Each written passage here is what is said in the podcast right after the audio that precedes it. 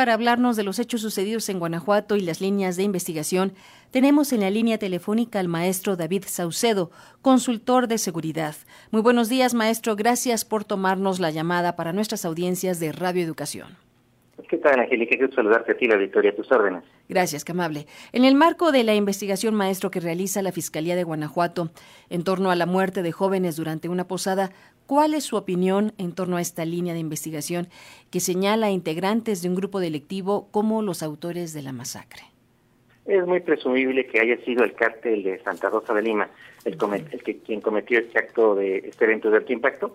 No es la primera vez que se ven involucrados en hechos sangrientos y son ellos los que tienen un dominio criminal del municipio de Salvatierra y sus alrededores desde hace cuando menos seis años.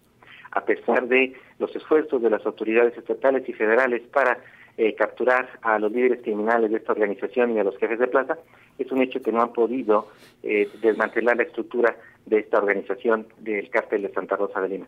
Sin embargo, la versión que difundió ayer la Fiscalía eh, no coincide con el patrón de conducta del cártel de Santa Rosa, es decir, ellos aducen que un grupo de sicarios se presentó intempestivamente en, en, una, en la posada, en donde después mataron a los jóvenes, quisieron bailar con algunas chicas, no les habían permitido eh, tener el contacto con ellas, eh, los demás comensales, y habían regresado, regresado y en venganza abrieron fuego contra ellos.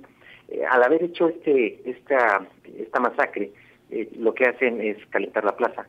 en el argot criminal significa provocar que las fuerzas estatales y federales se dirijan a una zona y dejen desprotegidas otras. el cártel Santa Rosa de Lima sí está conformado pues, por personajes impulsivos, pero que no cometerían un error de esta naturaleza es decir, cometer una masacre únicamente por una desavenencia personal, no, no checa con el, la manera en la que conducen de su organización. Pero bueno, esperemos que la Fiscalía dé más datos y elementos de prueba para que se pueda consolidar esta hipótesis. En paralelo, se había manejado el día de ayer la posibilidad de que este ataque hubiera ocurrido debido a un intento de cobro de derecho al piso y que el empresario organizador de este tipo de festejos se haya negado a pagar esa cuota. Muy bien, maestro David Saucedo, consultor de seguridad. Eh, en el país, eh, los índices delictivos han aumentado considerablemente, según los datos de la Fiscalía y también de dependencias federales.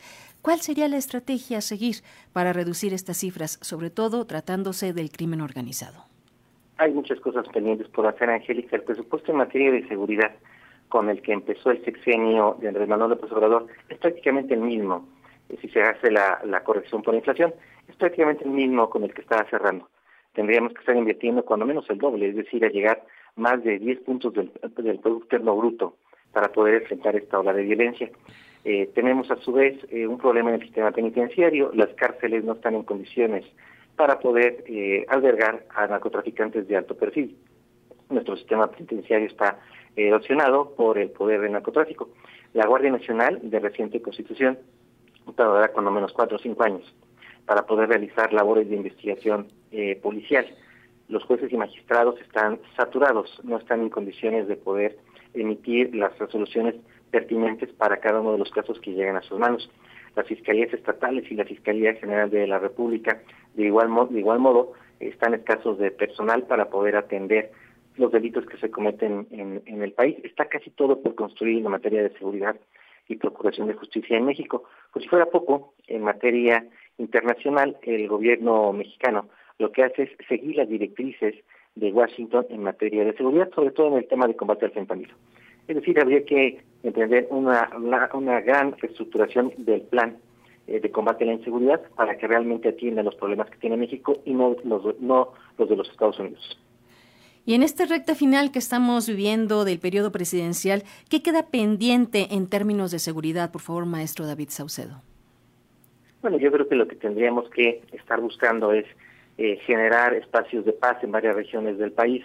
Hay incendios en todos lados, en, Zacatecas, en Guanajuato, en Michoacán, en Quintana Roo, en, Sonora, en Nuevo Laredo. Sabemos que, eh, dependiendo de la época del año, hay ciertas zonas del país eh, que rápidamente se incendian debido a los conflictos que hay entre las guerras de cárteles, sobre todo entre dos grupos de macrocriminalidad, el cártel de Sinaloa y el cártel Jalisco.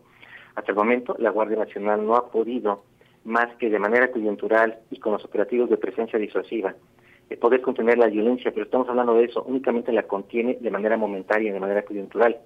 se da el, famoso efecto cucaracha y en cuanto se retiran las fuerzas federales, nuevamente surge la violencia.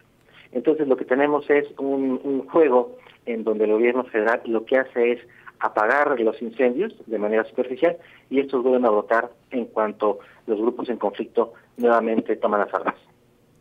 Muy bien, pues agradecemos mucho, maestro David Saucedo, consultor de seguridad, esta entrevista para las audiencias de los noticiarios Pulso. Muy buenos días. Gracias a ti, Angelita. Un abrazo. Un abrazo.